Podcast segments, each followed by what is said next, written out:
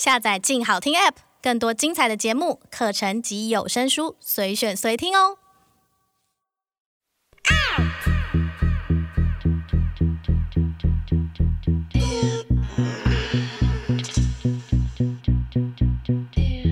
收藏之，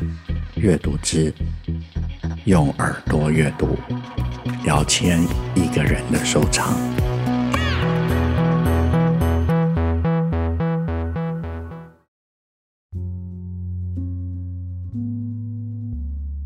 大家好，我是姚谦，欢迎用耳朵阅读静好听直播的一个人的收藏。在这一季，我想跟大家分享的第二位艺术家。也是我艺术启蒙中最受触动的巴黎画派中，自己非常非常喜欢，也因为他而去了橘园美术馆多次，而且总是抱着他的画册百看不厌的一位艺术家。打从我开始收藏艺术品时，就默默许愿，希望自己有生之年一定要收藏一件柴姆舒丁的作品。记得收藏之初，从早年饥不择食地阅读各种美术书籍开始，到后来经济允许，有机会到世界各国的各美术馆欣赏不同艺术家的作品，在那些经验里面，我慢慢发现自己喜欢的艺术方向，也透过艺术阅读的触动，去慢慢地了解自己的内心。现代艺术中的印象派对我一直有很大的吸引力。因为这类绘画是从表面的美好描写转向更主观的感受的叙述，直到巴黎画派，更是因为人的不同、感受的不同，让绘画包含了借景抒情的丰富感和耐读性。而巴黎画派中有三位艺术家的作品最能引起我的共鸣和想象空间，是我最想拥有的。一位是夏卡尔。把爱情和乡愁如宗教信仰般的坚持着，他屡屡感动了我，因此我也曾为他写了一首歌《我爱夏卡尔》。另外一位是意大利艺术家莫迪尼亚尼，因为总觉得很少有人能在人物肖像里能够如此的抒情和浪漫的描写一个人。我总认为无人能出其右，人物画像是一种很独特的。绘画类别，像哲学般对应着文学、科学和历史等等。以后有机会我们再细聊。最后一位就是今天我要跟大家分享的柴姆舒丁。说到巴黎画派，不得不从印象画派开始说起。印象画派算是绘画史上的一个很重要的变化和延伸。从美术史来说，绘画随着时间和环境的变迁，会有着不同的变化，而这些变化更多是来自于人的思考的演变结果。特别是在近代，随着科学家、战争等等世界上的各种变迁产生的巨大变化，西方传统绘画从浪漫主义、写实主义，一直到印象画派，都是一次一次很大的风格转变。在此之前，就如同我们常看到的十五、十六世纪西方古典绘画中，画作绝大数是描述着故事的叙事，而这些故事的创造动机主要是服务于政治、服务于权力、服务于阶级、服务于宗教上的思想宣传，直到三百年前才慢慢的面对着服务于平民大众。在十七世纪荷兰黄金时期之后，少数人民因商致富而学会了如皇室和教会权力拥有者那样以收藏画来表达身份。这也促使绘画的内容有了很大的改变。它不再只是说故事了，也增加了人物肖像、静物、风景的表述，让绘画有了多元的态度了。在绘画走回人群的时代之前，绘画者都受命于少数权力拥有者的要求而作画，更多他们是要迎向雇佣者的审美和他们的理解力，因此都是写实的，或者是很准确、仔细的描述性的绘画。这几乎成了绘画者的唯一套路。可是，当艺术走向人群，面对于诗歌、文学的群众时，内容也就慢慢的转向生活。再加上绘画材料的技术轻便化的进步，艺术家从画室走到室外，不再杜撰服务于权贵，转而描述大自然。并且得以自己的主观所知去解构掉精雕细琢的技术，强调感知性的传递，这一点促使了印象派的兴起。说到这里，我想推荐一部 BBC 介绍印象派的纪录片《印象派绘画与革命》。在纪录片中有提到，印象派的发生最重要的转捩点是当时艺术家发现利用羊的肠子。可以储存颜料，易于携带到室外去写生绘画。从此，艺术家不再被困于画室里绘画个人有限的所见所想。他们到了户外之后，发现，在自然环境中的光线变化之下，所有的事物的颜色和形状也随之多样了。于是，艺术家把所见所想赋予当下的即时感受。因此，呈现在画布上的变化有了很大的跨越，这与以往古典绘画中各种模拟式的编排色彩是不同的，可以明显的对比出来自于自然或者人为设计的不同。到了河南黄金时代的绘画，越来越忠于真实的追求，但是仍拘泥于只能在室内才能。绘画，所以大部分都以棕色为主调性的仔细布色。直到印象派就不同了，它因为在阳光下颜色差异变大了，画作开始呈现不同的调性，不像以前在画室里，因为光源有限，只有些微小的明暗差异而产生的小小色差。印象画派让我们看到斑斓对比的颜色与笔触，而且不再细节的交代。更多是在大自然中视觉所见的瞬间，而那些瞬间更带着大自然在有限时间内赋予观画者的感想。这就是印象画派之所以称之为印象的原因吧。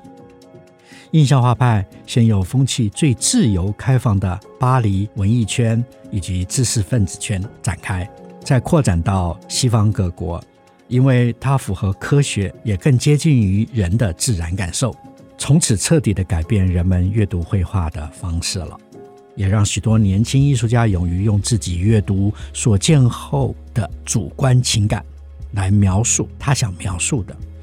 描述发生在他眼前的世界。而这样的改变，也让全世界许多在美术创作上有理想、有抱负的年轻人，以巴黎为核心，纷纷迁至巴黎。当然，也有一些先决的原因，因为十八世纪法国是最早期愿意开放让犹太人能够入境居住的一个国家。欧洲各地的犹太人，特别是文艺圈的人，像文学家、诗人、画家、音乐家等，一时间都到了这个自由之都。而巴黎画派的出现，则是在印象画派广为流行的十九世纪后期。在第一次世界大战后，特别是在塞纳河的左岸，聚集了来自世界各地的艺术家、文人，大家聚集在一起，相互的交流、分享彼此的创作，逐渐形成了一个新的文艺气象和团体。后来，许多的艺术研究者将他们统称为巴黎画派，其中包含许多我们非常熟悉的艺术家，例如西班牙的毕卡索。俄罗斯的夏卡尔、意大利的莫迪尼亚尼等等，而苏丁也是其中一位。如果展开研究，巴黎画派的影响可以扩展到后来充满诗性的抽象绘画，以及到今日各种非具象主观的当代绘画。这些绘画更接近于文学，也接近于哲学。在塞纳河左岸的这群文艺爱好者，经常聚集于咖啡店里，所以有人说，巴黎画派是拥有自己的大学或实验室的。而所谓的巴黎画派的大学实验室，就是这些咖啡厅。记得三年前，我看过一部由法国政府资助、日本艺术电影导演小栗康平编导、小田切让主演的藤田嗣治传记电影。这是一部关于巴黎画派艺术家藤田嗣治一生的故事。电影的前大段就是在描述日本画家藤田嗣治当时在巴黎的生活。电影中我印象最深刻的一场戏，就是在左岸咖啡店里，巴黎画派一些艺术家们相聚在一起的热闹情况。其中有蒙帕纳斯的女王之称 Alice Prin，大家都昵称她为 Kiki。这位对于巴黎画派有很大影响力的女性，她是艺术家们的缪斯女神。电影中，她穿梭于咖啡店里，介绍着在场的艺术家们，有来自意大利的莫迪尼亚尼，来自保加利亚的 Paskin，也有来自波兰的 Kisling。那段戏中，Kiki 也介绍到了苏丁，但是苏丁他一个人独自坐在角落。并未参与其他艺术家们的欢声笑语，而 Kiki 也是以不擅长交际和孤僻的这些形容词来介绍苏丁。我也曾在一篇文章里看到了有人以幽默的口吻来说苏丁的画作，说他的画是与众不同的，不只是画的画面，还有在他作品中的颜料里面。可能还带着他的口水鼻涕呢。是的，苏丁的确是在当时巴黎画派的艺术家群中是非常不一样的。他不善于交际，看似沉默，有情绪化，不修边幅。如果你在网络上搜索苏丁的照片，你可以看出一二，几乎没有一张照片他是仔细打扮过或整理过自己，或者已经做好准备面向镜头的样子。他的眼神永远都是回避的，除了他的好友莫迪尼亚尼为他画的那幅肖像之外，那是我少数看到苏丁端坐自在的神情。从一些文献知道，他一直是孤单独居，特别是在画画时，旁边绝不允许有人观看。苏丁是一八九三年在白俄罗斯的一个信仰东正教的犹太家庭出生，是家里。排行第十的孩子，他很早就离家到美术学校学习。因为家庭穷困，他在照相馆里打工，过着半工半读的生活。直到遇到一位好心的医生，认为苏丁是个人才，帮助了他。在一九一三年到了巴黎，苏丁十分的内向，我想这可能跟他的出身是有关吧。他的眼睛永远回避着别人的眼神。仿佛只看着自己内心深处，而他情绪敏感，并且起伏过大，这也让他更不容易与人交往。后来，他认识了一位朋友，在苏丁身边，似乎永远也只有这么一位好朋友，那就是画家莫迪尼亚尼。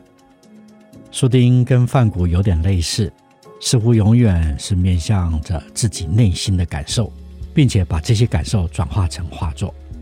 他的画作中狂乱的画笔和强烈的颜色，呈现着他看似不可控的内在。与梵谷不同的是，苏丁的构图永远有着一种看似不平衡的扭曲感，而且是快速挥笔而成，没有经过任何的安排与雕琢。无论是画人物、画静物或画风景，仿佛世界上的实际事物透过他的眼睛。都会转化成属于他自己的语言。任何在他画中的事物，都像在不停地动着，而他记录下的不只是事物本身，还记下着随着他的眼睛捕捉时的时光流动。在苏丁的眼中，世界不是静止的，万物都是不可言喻、消失于片刻的一瞥。这跟德国表现主义看起来是很相似。但是表现主义更多是思考后的绘画，苏丁的画却经常都是即刻当下的情绪表现。他在绘画前是不做事前的参考准备，都是直接进入了创作。住在巴黎的苏丁，因为没办法很顺畅地与人沟通、与人交流，他更多的时间是大量的阅读，吸收当时巴黎的各种小说、诗歌和哲学作品，把它转化成他面对于这个世界的思考，也转化成他的创作。他沉迷于古典绘画，如荷兰画家林布兰、法国的艺术家库尔贝以及塞尚等人的作品。因为他不知如何让人了解他的内心世界，他将所有的感知能量都转移到他的创作里面。这与当时的艺术家们所要面对的优雅创作方向所不同，他更多的是精神上面的创作描述。当然，这样的绘画不容易被大多数人所理解，除了少数之一莫迪尼亚尼，他看懂了苏丁。也帮苏丁介绍艺术经纪人，包括早期的保罗居庸，也就是橘园美术馆收藏的最重要来源。他是位艺术商人，也是莫迪尼亚尼的知音，以及后来的艺术经纪人 Ziborowski 给他认识，来经手苏丁的画作。莫迪尼亚尼一直把不善与人交际的苏丁当作亲兄弟般的对待。在一九一八年第一次世界大战爆发时，莫迪尼亚尼将苏丁带到尼斯避难，直到隔年苏丁才回巴黎。一九一九年回到巴黎的苏丁，在人群中依然感觉非常痛苦，也是靠莫迪尼亚尼的经纪人吉博罗斯基资助他到法国东南方的塞雷，他在那里居住了三年。脱离了在巴黎不得不在人群中生活的精神压迫，在塞雷这个南方明亮的山村里，苏丁的画终于破茧而出，有了更多的挥洒、激情的表现。那段时间里，他描绘了许多塞雷的风景，描述了那里的人物以及许多静物。在那三年里，他大量的创作。画了大概多达两百件作品，是他创作的巅峰时期。直到一九二零年，苏丁在塞雷得知莫迪尼亚尼病逝的消息，他深受打击，开始酗酒，造成了胃溃疡的病根。一九二三年，保罗居庸在一场巴黎秋季展览上，帮苏丁找到了大收藏家，来自于美国的 Albert Barnes，他一次。买下了苏丁六十幅画，这才改变了苏丁穷苦的生活。那年，苏丁又回到了没有自己莫迪尼亚里的巴黎，独自面对于第二次世界大战的逼近以及整个世界的变化。从此，他的绘画又开始进入很纠结的状态里。当时，他依然融入不了巴黎的生活，甚至有一次在工作室里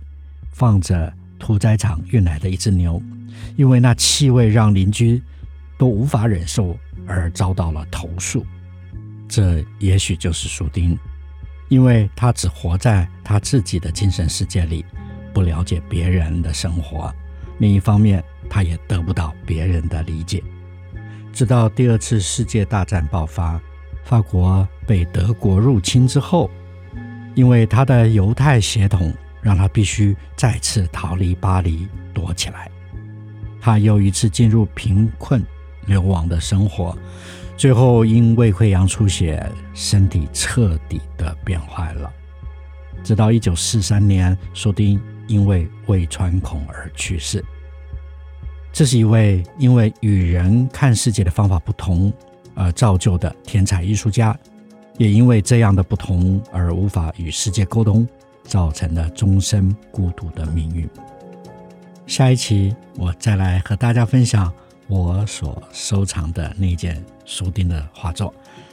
以及苏丁的画作是如何的与众不同。谢谢你用耳朵阅读，请持续锁定每周六在静好听播出的《一个人的收藏》。我们下次再见。